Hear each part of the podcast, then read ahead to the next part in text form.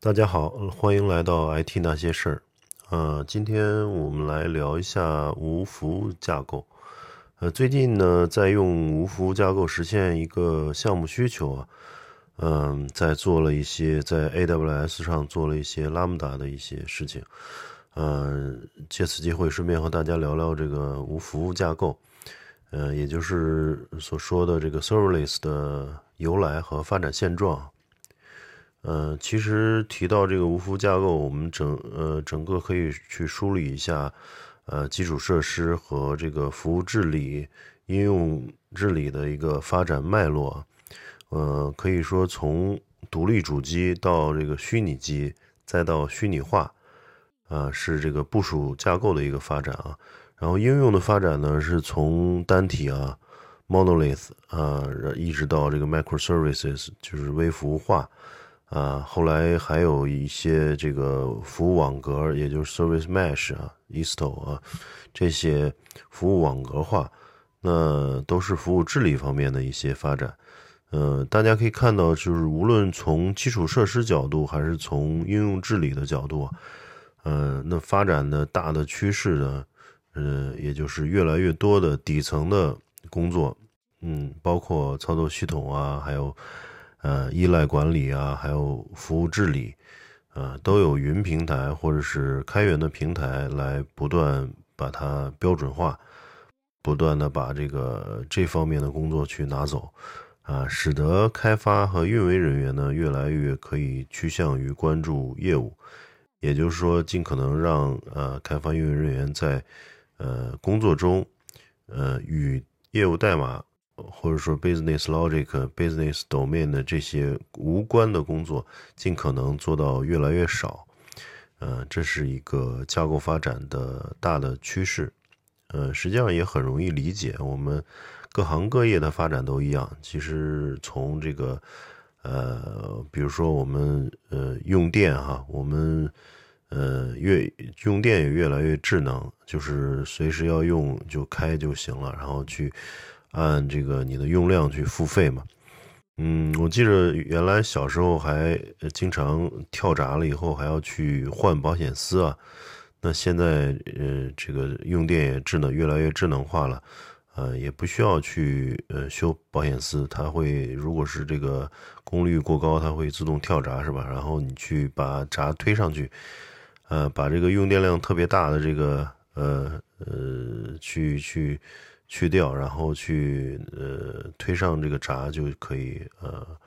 呃恢复电力。那都是因为这个各种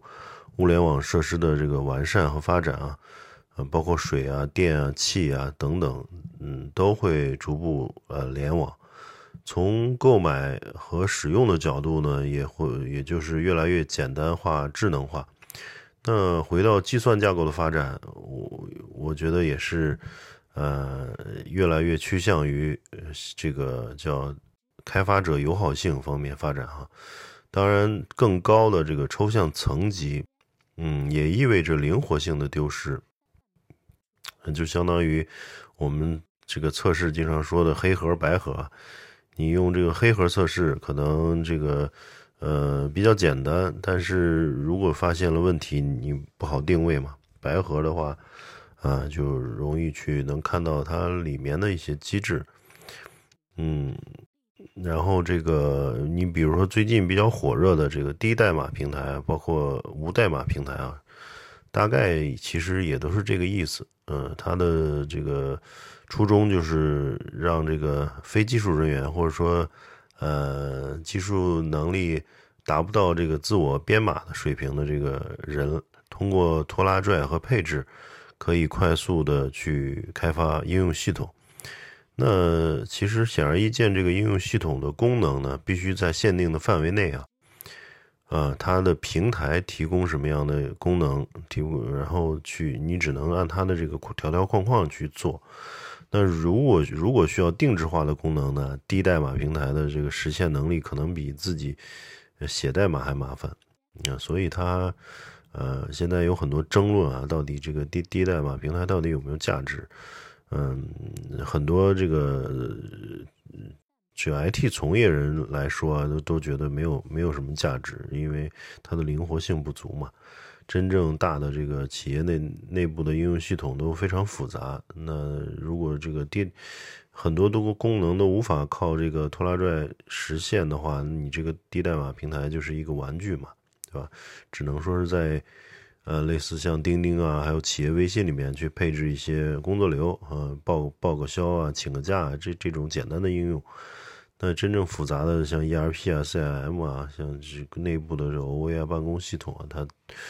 呃还是有一些这个定制化的呃不少的定制化的需求的。那当一旦这个平台无法去实现的话，就要去这个呃这个扎进它的这个代码这个层级里面。那一旦呃这个类似的这种低代码平台又不不提供有太多的这种。嗯，个性化开发的这个手段，所以这个灵活性肯定是不足的哈。嗯嗯，扯远了，就是等等，通过这个这个也是想说明，就是任何技术都有它的应用场景，包括这个无服架构啊，呃，serverless 它它的兴起呢，实际上和云计算的这个进一步发展也是密切相关的。呃，这个从无服务架构这个说法啊，其实容易造成一些误解。这个术语听起来好像就是无服务架构是是说不在任何服务器上运行，而实际上并非如此啊。就是无服无服务架构指的是，呃，在这个呃谷歌啊、亚马逊啊，包括这个微软的 Azure、阿里云、腾讯云，它的这些底层的云服务商提供。后端的资源和基础设施，然后呢，嗯，你你你这个开发者只需要关注我的这个呃业务逻辑，所以它也无服务架构也被称为这个 FaaS，现在不是都叫这个什么都是 as a service 是吧？然后云云平台实际上就是呃三层嘛，一个是 I A S 就是 infrastructure as a service。在上面一层是 PaaS，就是 Platform as a Service，再上面一层是这个 SaaS，就是 Service as a Service。然后这个呃这个 Software as a Service 啊，嗯，然后那个无服架构呢称为这个 FAS 和 BAS，。呃，FAS 就是 Functional Function as a Service，就是说你你可以理解为你你写一个呃方法，写一个函数是吧，就能够去。做成一个服务了，然后这个 B B A S 就是 Backend as a Service，就是我们以前的后端的这些服务啊，包括认证啊、登录啊等等等这这一系列服务都嗯 as a Service 啊，然后嗯无服无服务架构的这个优点呢，就是说呃企业不需要管理运行应用的后端基础设施啊。我只要，比如说以前我用 Java，我用 Python 写一个方法，甚至用 Shell 写一个脚本，那我直接丢到这个云上，丢到这个这个呃 Azure 或者是 AWS 上，啊，马上它就能能对外提供服务了。那我不需要考虑它，呃，真正运行在什么样的一个呃 CPU 内存和存储环境下，它都是无无无限扩展的哈。呃，这种架这种架构，它会在运行时呢提供呃更多的资源，或者说缩小这个资源规模。呃，那嗯，这个用户只需要为它的这个调用付费就可以。啊，而且现在好多的云平台都提供非常嗯这个优惠的措施，可能是一个月前一百万次啊，有的是一百万次调用都是免费的，所以它能大大降低你的这个成本。比如说。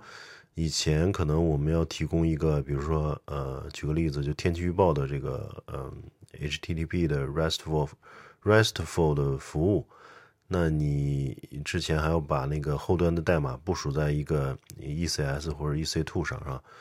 呃，在不同的这个云平台的主机上部署，部署完了以后去对外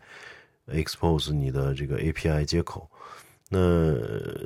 至少每个月你要付这个呃 EC2 的这个费用啊，所以它也是一个，而且是随着这个访问量的增加，你可能 EC2 还得还得要 upgrade 啊，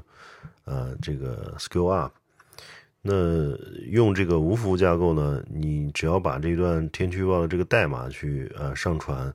呃，它就能够去对外用 API Gateway 对对外去暴露出这个 API 的这个接口。而这个它的付费是根据调用次数，而刚才说了前一百万次都有可能免费啊，所以它能极大的降低你这种自己去呃购买服务器、自己去部署、自己去对外提供服务的这种这种这个流程啊，呃，而且它是弹性的，就是说，当你可能一个月有一百人次访问的时候，和一百万人次访问，这个它都能够无限的扩展。啊，可能背后它不断的在起一一一堆容器，呃，来去保障你的这个呃函数，你的这个方法能够去对外呃很低延迟的呃高可用的去访问，你不用考虑这个呃它的这个负载，呃，包括它的这个高可用，嗯。所以这种弹性呢，为企业呃解决了呃一个很大的问题，就是容量规划呃，一到底是买一一台服务器，当然一台服务器它无法做到高可用嘛，至少是两台服务器。所以这个呃当负载增加的时候，你你还要嗯嗯这个 auto scaling 对吧？它还要不断的去扩展新的服务器。那企业不不考虑这后端基础设施了。也不用在这个服务器崩溃的时候、出错的时候进行修复了。那云服务厂商呢，提供了自动的扩展和这个呃修复功能，啊，所以它的低这个运维成本是比那个传统的架构要低很多，呃，解决了这个后端呃团队花在这个后端基础设施运维的这个时间啊，嗯，会减少很多。嗯，所以企业可以用更好、更少的人来实现更多的，或者更快的去，呃，实现这个它的呃业务逻辑。但是这个无服架构呢，很多呃呃很多优点啊，但是它也有一些缺点，就比如说在上面运行的应用无法被监控，因为你不不知道它呃具体运行在哪哪些机器上，或者说有多少机器上。服务器不属于自己，呃，企业无法完整的看到上面运行的一切，也就很难衡量一个应用的性能。或者说，呃，你比如你写了个代码，在上面跑了一个呃测试了一个 request，发现它的这个运行时间要要达到一分钟才 response，那你因为你对这个机器嗯嗯没有不拥有权限嘛，所以你很难去单步调试它到底为什么运行了一分钟啊。所以这个这个就是它不像那个嗯自己去买服务器去部署那么呃灵活，所以很难去呃监控到它的性能，你在只能在本地调试嘛，对吧？然后无法是深入的研究和调调查它的那个日志等等。呃，再一个就是安全问题，嗯，企业通常这个。呃，很重视这个安全问题。那它，嗯，无服务架构呢？它有可能就是对外暴露 API 之后呢，呃，有有可能会遭到一些外部的这个攻击啊。那这个就依赖于这个云厂商和第三方服务所采取的这个安全能力的这个，嗯，这个呃交付吧。所以，嗯。如如果说那个，呃，如果说是这个呃自己的服务器的话，可能就是在呃安全防护上可能会有更多的灵活性嘛。你可以装各种防火墙啊，还有第三方的这个商业的安全软件啊等等。嗯，那如果是用这个无服架构，你只能依赖于云的这个安全的方案的这个提供应啊。呃，还有一个就是资源，资源它呃其实。刚才说的那个，它的资源是一个 auto scaling 的啊，它你自动的去扩展的，但是它其实也有一些弹性的一个限制啊，啊，比如说目前这个 A W A W S 上的一个服务，它也是会限制的这个无服无服务架构程序的运行时间的，就是说你的运行时间如果达到这个好几几个小时以上啊，其实不适合用这种这种无服务架构的。还有一个，你的如果你的这个计算资源，呃，用的这个呃负载非常大，或者说它的这个嗯。它的这个高峰期来的特别猛，呃，那其实用无服架构也很难去应对你这种呃负载的大的这种快速的变化，它也不适合作为这个无服务架构来来使用。你比如像互联网公司这种，一下要要起这个呃是上万台甚至几十万台的容器来去提供一个服务，比如说微信转账，是吧？那那这种显然是不适合用这个呃第三方云的这个无服架构的，呃很难去快速给你扩展这个上万台服务器来去啊支撑你的应支撑你的这个 function 啊。那它主要有几个应用场景啊，我我因因为是这个 AWS 一一次这个年会上去呃去去。呃，演讲上去列出来的，嗯，它呃有五个场景比较适合。第一个就是这个事件驱动的数据处理啊，比如说，呃，这个最典型的就是往 S 三，就是这个对象存储上，呃，扔了一个东西，然后触发这个 Lambda 函数，嗯，比如说上传了一个视频，上传了一个图片啊，就像这个抖音啊。像快手啊，像这个微信、微信视频啊，嗯，还有这个朋友圈啊等等啊，它上传了一个图片或者视频以后，马上触发 Lambda 函数去对这个呃图片进行呃生成缩略图啊，还有抽取它的一些呃 metadata 元数据啊，对吧？它的图片的文件名啊等等，嗯，这些的这个都是适合这个嗯呃。无服务架构的这个程序来处理的，呃，第二个场景就是外部应用程序啊。如果你的外部应用程序不是那么复杂的话，比如后端一共就那么几十个接口啊，那这些接口也可以用啊 Lambda 或者用无服务架构来实现。那前端你可以用这个呃这个 VOE 也好啊，或者说这个嗯其他的这个前端框架来去呃实现。然后跟后端的交互全部通过这个 HTTP RESTful 的接口来去啊调用，就完全可以的。然后嗯，而且 Lambda 函数它后台去跟这个 DynamoDB 也是一个有很好的集成，DynamoDB 也是一个 Serverless 的无服务的一个呃的对象数据库吧啊。然后第三个场景就是移动和物联网应用啊，移动物联网应用其实手机 app 啊，还有包括这个物联网，它也是一个嗯呃典型的这个前后端交互的这种应用啊，都可以把后端去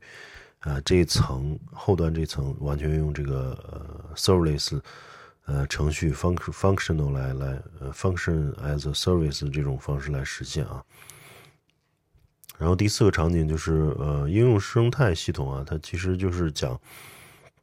嗯，这个 AWS 它的这个 Serverless 的这个 Lambda，它是跟好多它的云上的一些第三方服务啊，包括自己的其他服务都有很好的集成。比如说一些认证啊，还有语音转什么文字啊，还有这些人工智能的一些服务，它都有很好的集成。那就说白了就是说，呃，其实，在云上或者说这个用用这个云上的这个 Lambda 或者说 Serverless 呃来写程序的话，它提供的一这个非常多的呃可用的呃呃库或者包嘛。对吧？然后你可以实现比较复杂的你的业务逻辑。第五个就是呃事件工作流，呃，它 A W A W S 上面有一个 Step Function，它能够去类似这种状态机啊、工作流的这些场景，啊，可以在这个 Step Function 中创建这个你的自己的 Workflow，或者说 Decision Tree。然后能够去在每一个节点上去调用 Lambda，呃，这个 Serverless 的这个 function 来去呃对齐你的工作流执行的分支操作，啊，这个以上这个五个场景是比较适合的。但是比如说对于这个数据分析场景啊，像 OLAP 啊这种大型的任务啊，还有一些呃调度啊这些显显然是不适合的啊，嗯。它只能把简单的这层 backend 的这层去，呃，比如说原先你你已经微服务化了，然后也都是一些呃 Java 的这个，比如 Spring Boot、Spring Cloud 的一些这个暴露出来的这个 HTTP 接口，那这一层是可以用这个 Serverless 架构来来去来去这个呃替换的。但是你如果是这个呃工程里面有一有很多这个。啊，调度啊，很多任务啊，很多后台的这个逻辑啊，呃，定时任务啊，还有这个嗯，大型的这个数据分析的一些，就是跑运行时间也不确定，运行负载也也也是不确定的，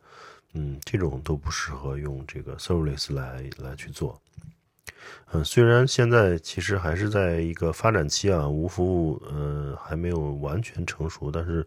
它有机会成，呃，还是有机会越来越这个流行啊，成为企业，呃的一个，嗯，用云平台，因为现在都讲云原生嘛，cloud native，它如果用云平台的话，其实它，嗯，后端服务可以慢慢的去切换到，呃，serverless 来去，呃，减少它的这个运维的工作，然后，嗯。企业企业的这个嗯，在发展上可以去呃更少的去去呃投入到自己的基础设施和这个运维方面，嗯，然后嗯，我觉得随着这个无服务的这发展啊，它一些安全啊，还有整个生态的工具，我觉得还是会有有一个未来的发展。当然，现在也有很多开源的一些，包括 IBM 啊这些大厂也有自己的无服务架构的一些，呃，一些这个 framework。